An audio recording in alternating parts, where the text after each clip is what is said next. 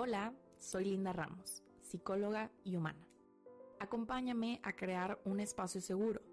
Aquí te hablaré desde mi profesión y también desde mi vulnerabilidad sobre todas esas mariposas que vuelan en mi cerebro.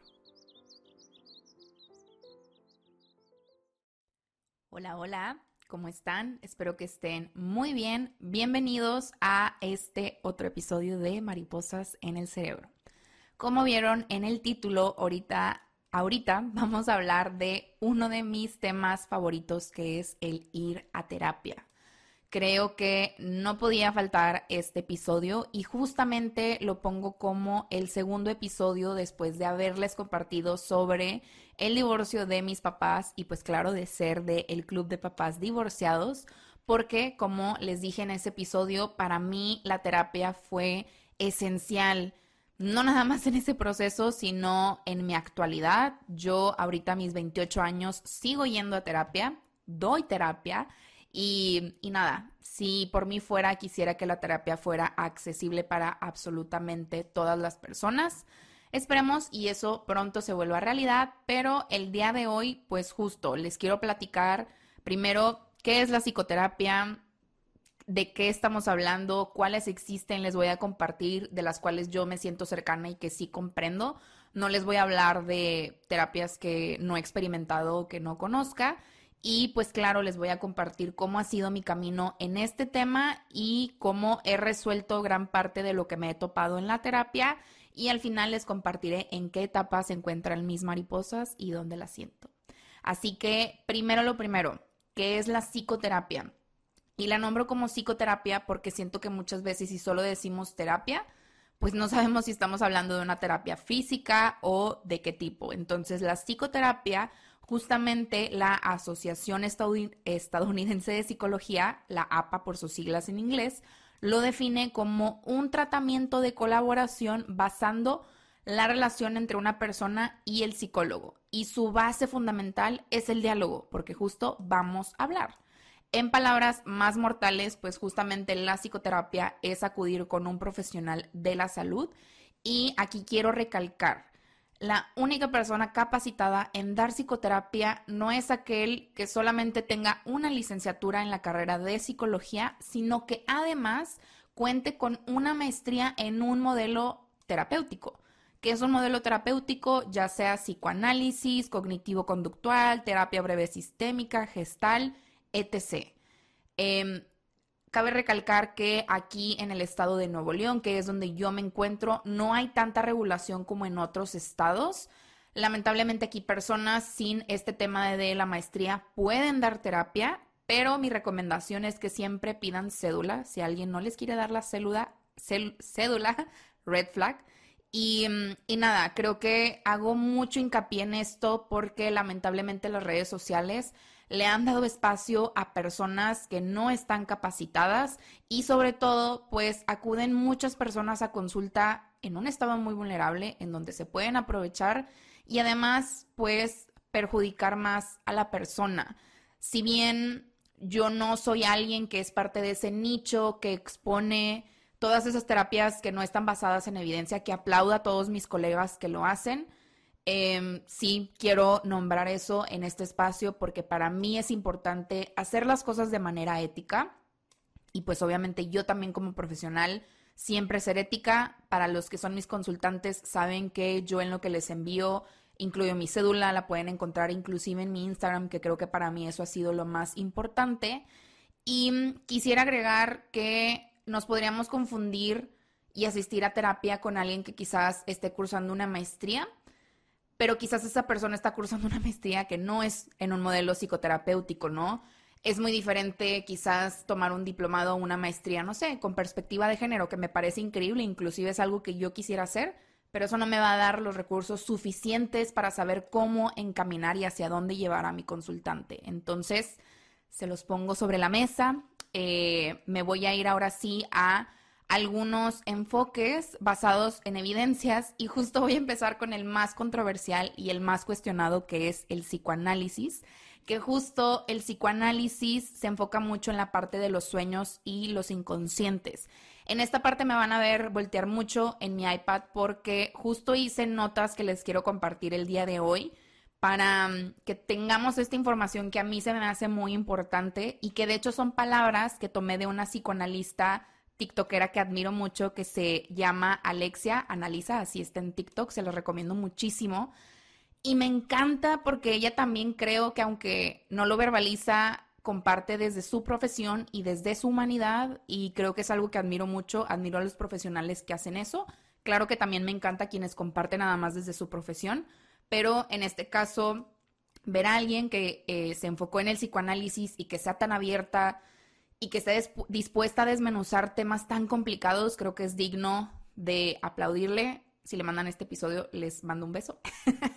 Eh, espero algún día conocerla, la admiro muchísimo y justamente a ella es a alguien que le cuestionan mucho el tema de la evidencia científica en el psicoanálisis.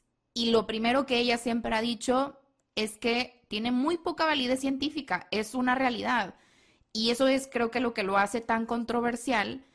Y justo su baja validez se debe a que la propia naturaleza del psicoanálisis no se puede adaptar al método científico. ¿Qué es el método científico? Pues todo esto que se tiene que hacer para saber que pues algo funciona en ya sea cierta población, ciertos lugares, ¿no? Entonces, justo ella cuando habla sobre esto dice, pues claro, es que cómo evaluaríamos el inconsciente. Claro que se, puede, se pueden evaluar conductas inconscientes como la, la respiración y otros actos que hacemos, pero el inconsciente freudiano, que es como la base del psicoanálisis, no. Y, justo cuando hablamos de esto, pues obviamente estamos adentrándonos en el psicoanálisis ortodoxo, este psicoanálisis que incluye lo que vemos muchas veces en dibujos, en fotografías, que es el diván, que es donde se acuesta el paciente y al lado está el psicoanalista. Em, pero bueno, creo que algo que hay que recalcar es que cada vez hay ramas que parten del psicoanálisis y que entremezclan cosas que son medibles. También cabe recalcar que el psicoanálisis es parte de la APA, que justamente, como les decía, es la Asociación Estadounidense de Psicología, y pues eso tiene gran peso, ¿no? Em, en conclusión, no, el psicoanálisis como tal no tiene tanta evidencia científica, porque no es medible, pero creo que eso no la desacredita. Creo que algo que nos podemos llevar del psicoanálisis es que no es para todos, especialmente si alguien está atravesando un diagnóstico muy específico.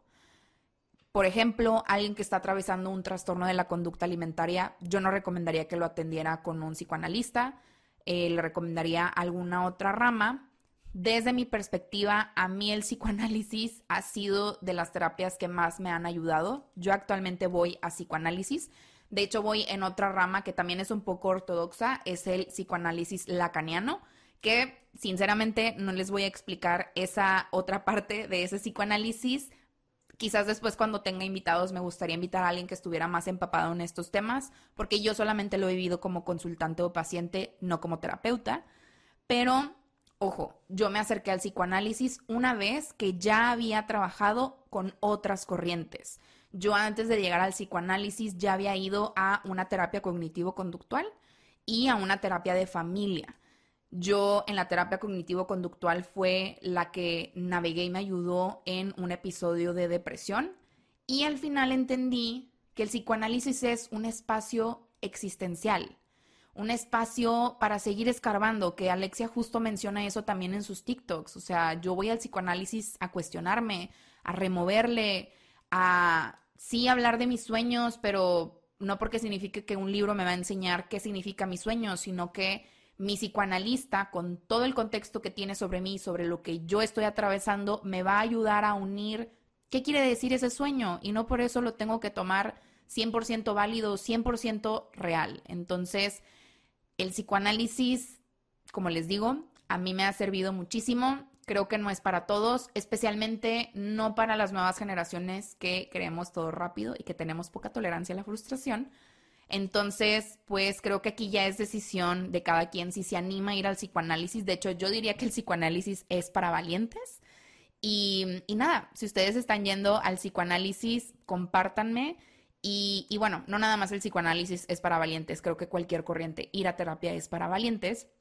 Y ahora sí, pasando a otra corriente que me encanta, que justamente es una que yo también ya he probado, es la cognitivo-conductual, que justamente eh, tiene que ver con entender que de la misma manera en que aprendimos pensamientos, también podemos cambiarlos, ¿no? Cognitivo nos habla del pensamiento y conductual nos habla de nuestras acciones. Entonces, todo lo que se trabaja en estas terapias, eh, bueno, en esta línea terapéutica, tiene que ver con eso, ¿no? Como ir rebotando pensamiento y conducta. Y creo que algo muy importante es que aquí, y creo que en todas las terapias deberíamos entender que no somos lo que pensamos. Justamente una amiga muy querida me platicó que una vez en terapia eh, su psicoterapeuta le dijo que, que ella era lo que pensaba y creo que eso es algo muy duro. Debemos de entender que nuestro pensamiento se construye a través de nuestras experiencias. Claro que nuestro pensamiento puede afectarnos en nuestro día a día. Si yo todos los días me digo, Linda, eres muy tonta, pues claro, me la voy a creer. Pero en realidad en dónde, de dónde aprendí yo que era tonta, de dónde aprendí a decirme esas cosas. Entonces, creo que entender que no somos lo que pensamos nos ayuda a saber que esos pensamientos fueron sembrados, fueron aprendidos y que justo puedo aprender nuevas y mejores maneras de demostrarme cosas diferentes y de esa manera justo ir cambiando este pensamiento, ¿no? Que creo que esto lo asocio mucho con estos temas que están en tendencia de manifestar claro, manifestar me parece increíble porque creo que tiene que ver con trabajar con nuestro diálogo interno, pero también entendamos que muchas de las limitaciones que vienen con estos procesos tienen que ver con lo que aprendimos en el pasado, con lo que escuchamos y con lo que vivimos. Entonces, la terapia cognitivo-conductual tiene gran evidencia científica, creo que es excelente para temas de ansiedad, para temas de depresión, me parece increíble. Yo en lo personal, a través de esta terapia fue donde descubrí que la escritura sana, porque justamente está llena de tareas y, y la verdad es que recuerdo con mucho cariño a esta psicóloga que me acompañó, que se llama Rosy, y mm, creo que de lo más bonito que me regaló fue entender mi proceso, ¿no? Fue entender mis pensamientos y conectarlos con mis conductas y sobre todo con mis emociones. Entonces, Creo que es una terapia muy bonita, muy linda y muy apapachadora. La siguiente que les quiero compartir es justamente en la que yo me formé, que es la terapia breve sistémica. Y la verdad es que yo, no es por nada, no es por haber estudiado la maestría, es una de mis terapias favoritas porque justo se enfoca en soluciones y metas. Creo que es una terapia que hace que las cosas se vuelvan más tangibles y a veces necesitamos eso, sobre todo cuando estamos atravesando una etapa muy oscura. La terapia breve sistémica busca lograr que perdure un cambio y una mejoría, además de que esto suceda en, el, en la menor cantidad de sesiones posibles. Se trata de que este proceso sea lo menos desgastante, no nada más en cuestión de tiempo, sino también en la parte emocional y en la parte, eh, pues, de dinero, ¿no? Porque al final se invierte gran dinero eh, en toda esta parte terapéutica. Como les decía, ir a terapia es un gran privilegio, privilegio que a veces no podemos acceder por esta parte económica. También es un tema de salud pública, pero eso ya lo hablaremos después. Entonces, la terapia breve sistémica justo también tiene gran evidencia científica y, me encanta porque algo que he visto es que a través de establecer metas nos damos cuenta que sí hay cambio. Y creo que lo que yo más me llevé de, de aprender de este modelo terapéutico fue que el cambio es inevitable. Todo el tiempo estamos cambiando. Si bien a lo mejor a veces pareciera que estuviéramos haciendo más de lo mismo, creo que llega un punto de quiebre en donde ya no nos queda otra alternativa más que hacer algo diferente. Entonces, por eso creo que esta terapia es muy noble, es muy humana y sobre todo creo que es una terapia libre de estigmas. ¿Por qué? Porque inclusive eh, en la maestría nos hacían mucho hincapié en que no es necesario dar un diagnóstico. Obviamente hay casos en donde va a haber una excepción, pero si una persona está atravesando una depresión, quizás no tenemos por qué nombrarlo como una depresión, sino como una tristeza muy profunda, de la cual podemos salir una vez que empecemos a trabajar en esto. Mi parte favorita también es que se trabaja con muchas metáforas, quizás por eso mi contenido también está lleno de ellas, porque me encanta saber que podemos entender nuestra vida a través de metáforas y analogías, porque el hecho de verlo como algo externo creo que nos ayuda a que sea más llevadero esto que estamos viviendo. Y sobre todo creo que las tareas me parecen increíbles porque más que ser tareas son herramientas. Y yo he visto que para mis consultantes el tener estas tareas es como llenar su propio saquito de muchas herramientas.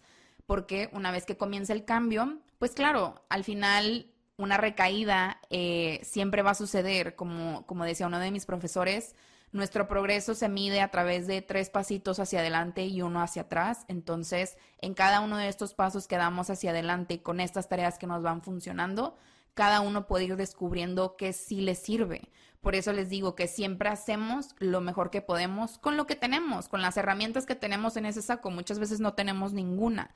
Entonces creo que esta terapia nos da la oportunidad de descubrir qué, qué sí nos funciona a nosotros y sobre todo es una terapia que se va a enfocar mucho en ver cuál es tu lenguaje. Eres kinestésico, eres visual, eres auditivo y el terapeuta se va a basar en eso para saber qué terapias te van a servir a ti. Entonces, como les digo, pues quizás es de la terapia que más les puedo hablar porque fue la que yo aprendí, de la cual tengo poco de haberme graduado y de hecho en un futuro me gustaría inclusive volverme consultante de este modelo terapéutico porque creo que a veces eh, como les decía, el psicoanálisis, al ser tan existencial, pues no, no le entra este espacio, pues, de tener tareas, de tener quizás metáforas sí, pero pues no tanto esta parte práctica. Entonces, pues así como de repente queremos ir con un dermatólogo y el primero no nos gusta, pues igual podemos ir a otro, ¿no? Y mm, les quiero platicar un poquito de lo que para mí es la anatomía de un buen psicólogo, porque más que enfocarnos en las red flags o estos foquitos rojos que puede haber en psicoterapeutas, que justo al inicio pues sí hablaba de esto, me quiero enfocar también en qué sí podemos ver en estos profesionales para saber que estamos en el lugar indicado. Lo primero es que un buen psicólogo siempre nos va a hacer sentirnos cómodos, incluso en la incomodidad. Porque, ojo, ir a terapia es incómodo, ir a terapia duele, y creo que es importante que tu psicoterapeuta, a pesar de que exista esta incomodidad de estar atravesando estos temas que nos pueden doler, que quizás teníamos mucho tiempo evitando, aún así te hace sentir cómodo en ese espacio, ¿no? Aún así te hace sentir validado de eso que estás sintiendo, de eso que estás pensando. Entonces, para mí esa sería la primera parte de un buen psicólogo. Lo segundo es que un psicólogo siempre va a ser objetivo y neutro. Ojo, como seres humanos nos es imposible ser 100% objetivos y neutros, pero creo que en temas muy específicos es importante que sí lo sea, como el tema de la religión, el tema de si perteneces a la comunidad LGBT el tema de si decides eh, estar en una pareja, en una relación monógama o experimentar el poliamor, en todos esos temas que vienen pues realmente en esta parte de decisiones, de constructos eh, sociales, ¿no? Creo que eso es muy, muy importante. Sé que muchas personas se han topado con profesionales que los han juzgado, que los han hecho sentir mal. Hoy celebramos que ya en varios lugares se está haciendo ilegal inclusive terapias de conversión que justamente atacan a personas de la comunidad LGBT Entonces, Qué bueno que esto ya se está regulando, pero sí creo que esto es muy importante y también creo que me faltó decir que la neutralidad también va en torno a cómo decidimos vivir nuestra vida, por ejemplo, en el tema de la sexualidad. También una vez me tocó escuchar a alguien que tuvo una muy mala experiencia donde fue juzgado por cómo vivía su sexualidad y me parece terrible que como profesionales hagamos esto. Entonces, recuerden que la neutralidad es muy importante. Si su psicólogo o psicóloga lo señaló, ahí no es. Lo tercero, obviamente, es sentir esa empatía por parte de, tu psicoterapeuta. No, no hablo de una empatía en donde cada vez que le cuentas algo a tu psicólogo llore contigo. Ojo, recuerdo mucho que algo que a mí me daba mucho miedo de estudiar mi profesión era quizás soltarme a llorar con alguno de mis pacientes. Descubrí después en mi carrera que obviamente va a haber momentos en la terapia en la que un paciente está siendo tan vulnerable que va a llegar a tu corazón y vas a poder soltar algunas lágrimas, pero una empatía sin límites es autodestructiva. Entonces, como profesionales, vamos a mostrar empatía con límites y creo que es muy importante, ¿no? Porque qué difícil es abrirte con una persona y sentir que estás hablándole a la pared. Entonces, creo que esto es muy importante. Lo cuarto y algo que me han cuestionado mucho en TikTok es que un buen psicólogo no es tu amigo y mucho menos tu pareja. Porque no es ético como profesionales aprovecharse de la vulnerabilidad de tu paciente. No es ético aprovecharte de tu paciente que llega quizás en un momento de crisis, en un momento de mucho dolor. Entonces, el tema de no ser amigos, créanme, como psicólogo es muy doloroso conocer a consultantes y decir, me hubiera gustado ser amigos. Pero bueno, así toca a veces y es justo marcar un límite porque si se vuelven amigos se pierde esta objetividad. No, no es lo mismo como en otras profesiones, quizás en nutrición. Eh, a veces me, me, da envidia inclusive ver amigas nutriólogas que se pueden hacer amigas de sus consultantes, pero justo es diferente, ¿no? Una nutrióloga pues está guiando en ciertos temas que quizás no hay manera de perder esta objetividad, ¿no? Pero como psicólogos lo que yo he visto y de lo cual soy fiel creyente es que no, no podemos hacernos amigos de nuestros consultantes, no podemos irnos a tomar un café con ellos, ni siquiera ir a darles terapia a un café. Entonces creo que esto es muy importante y sobre todo si su psicoterapeuta los está intentando ligar. He sabido de casos que inclusive los intentan besar. No, esto, esto no está bien. Entonces, es muy importante que lo sepan, es muy importante que no es ético para, para esa situación que esté ocurriendo una relación. Y otra cosa que también tiene que ver con ser un buen psicólogo y tiene que ver con la ética es que debe de haber confidencialidad. Cuando hay una excepción a la confidencialidad, uno, cuando el paciente es menor de edad y dos, cuando la vida de ese paciente está corriendo peligro. Si no está pasando ninguna de estas dos cosas, no tiene por qué haber un intercambio de esa información. Y la confidencialidad la quiero meter también en este tema de las redes sociales. En lo personal, me duele mucho ver a profesionales intentando ganar fama, exponiendo casos de pacientes. Creo que aunque la persona te lo autorice, la persona te lo sigue autorizando desde un punto de vulnerabilidad y como terapeutas, psicoterapeutas estamos en una posición de poder. Entonces, la confidencialidad no nada más tiene que ver con lo que le contamos a la familia, sino que tiene también que ver con cómo lo exponemos allá en redes. Y, claro, eh, existen equipos terapéuticos en donde se comparten casos, pero esto siempre es con la finalidad de, de ofrecerle el mejor camino a nuestros consultantes. Y yo sé que a veces en redes muchos profesionales comparten esta información desde un lugar para enseñar, para dar ejemplos y demás, pero creo que lo podemos hacer de una manera diferente. Y el último punto que quizás no parece tan importante, pero para mí sí es y se los quiero compartir, es que un buen psicólogo recuerda lo platicado en psicoterapia.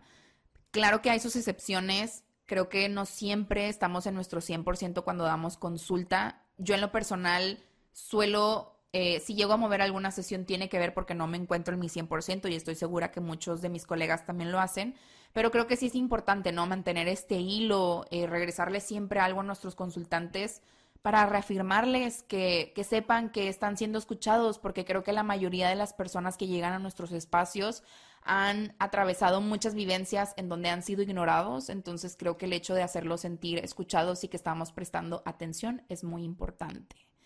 Y ahora sí, adentrándome en mi parte humana, les quiero compartir un poquito de cómo ha sido mi camino en este tema. Eh, como yo les había compartido en el episodio pasado, yo empecé a ir a terapia pues hace ya bastante tiempo, a mis 14 años, hoy tengo 28.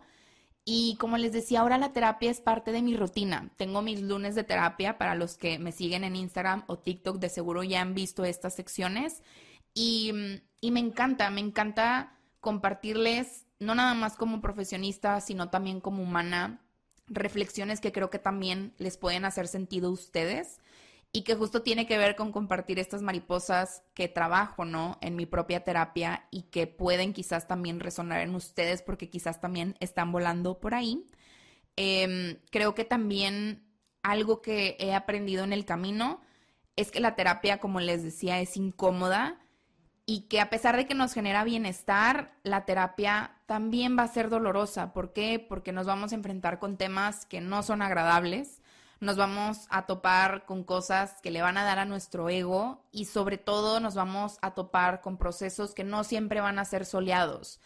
Recuerdo mucho que una vez salí de terapia muy enojada porque yo decía, ¿cómo es posible que durante el resto de mi vida yo me voy a hacer cargo de mí y que aparte tengo que venir a terapia, resaltar lo que estoy quizás haciendo mal, lo que me toca cambiar? Y pues claro, es cansado y creo que también este es un recordatorio de que se vale tomar pausas mientras nuestra vida no corra peligro de un proceso terapéutico, porque también es muy cansado siempre estarnos cuestionando, siempre estar existenciales querer ser los mejores en un proceso terapéutico. No sé si ustedes identifiquen, porque yo sí, perfeccionista. Entonces, se vale tomar un break.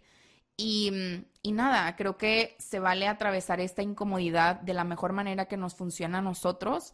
Y sobre todo, se vale entender que así como hay dolor, también va a llegar un momento donde haya muchísima luz. Y quiero agregar que sé que existen muchos mitos sobre la terapia. De hecho, yo crecí con muchísimos mitos. Les comparto que inclusive mi primer año de carrera no lo estudié en psicología porque gran parte de mi familia no creía en esa carrera. Así que em, creo que todos estos mitos son parte como de este jardín de creencias que tenemos cada uno de nosotros y tenemos que cuestionarnos no nada más estos mitos sobre la terapia, sino con todas estas creencias que justo crecimos porque el cuestionarnos nos abre la puerta a poder podar ese jardín de cosas que ya no necesitamos y cultivar nuevas y mejores cosas. Si tú quieres saber más sobre estos mitos, sobre ir a terapia, abro este corte comercial para compartirte que tengo un audiolibro llamado Nunca es tarde para amarte y justamente aquí en la descripción vas a poder encontrar la liga directa para que lo puedas escuchar. La plataforma donde lo puedes escuchar justamente tiene 14 días de prueba y en él te comparto un poco de mi proceso en terapia como lo acabo de hacer. Además te hablo de estos mitos que hay sobre la terapia, los desmiento, te hablo un poquito sobre uno de mis temas favoritos que es el amor propio y además te comparto muchísimas herramientas. Así que espero y no te lo pierdas. Si ya lo escuchaste, compárteme qué mariposas te hizo sentir. Y justamente em, me gustaría compartirte ahora yo dónde o en qué etapa estaba yo como mariposa quizás en este proceso, ¿no? De terapia. Creo que definitivamente a mis 14 años nuevamente me encontraba como una oruga, como así también viví el divorcio de mis papás. Pero el día de hoy, que todavía sigo en terapia, puedo decir que he atravesado cada una de las etapas que tiene una mariposa. He vuelto a volar, he vuelto a ser una oruga, he vuelto a estar en un eh, capullo Ahorita yo, Linda, a mis 28 años, siento que nuevamente soy una mariposa. Para mí yo siento que septiembre de este año fue como un año nuevo. Fue un año en donde inclusive me tocó ver llegar las mariposas aquí a mi ciudad y ver que atravesaban eh, volando muchísimas. Así que hoy me encuentro así, pero con esto te quiero decir que la terapia te va a ayudar a atravesar cada una de estas etapas y que como todos vamos a regresar a ser una oruga porque nos toca hablar de temas que por muchos años habíamos evitado, pero también vamos a poder volver a aletear nuestras alas con todas las herramientas que nos vamos a poder llevar. ¿Y en dónde las siento? Pues yo creo que en la terapia las mariposas se sienten en todos lados, porque al final pues experimentamos emociones de todo tipo, desde alegría, desde satisfacción, orgullo, así como tristeza, enojo, dolor y muchísimo miedo.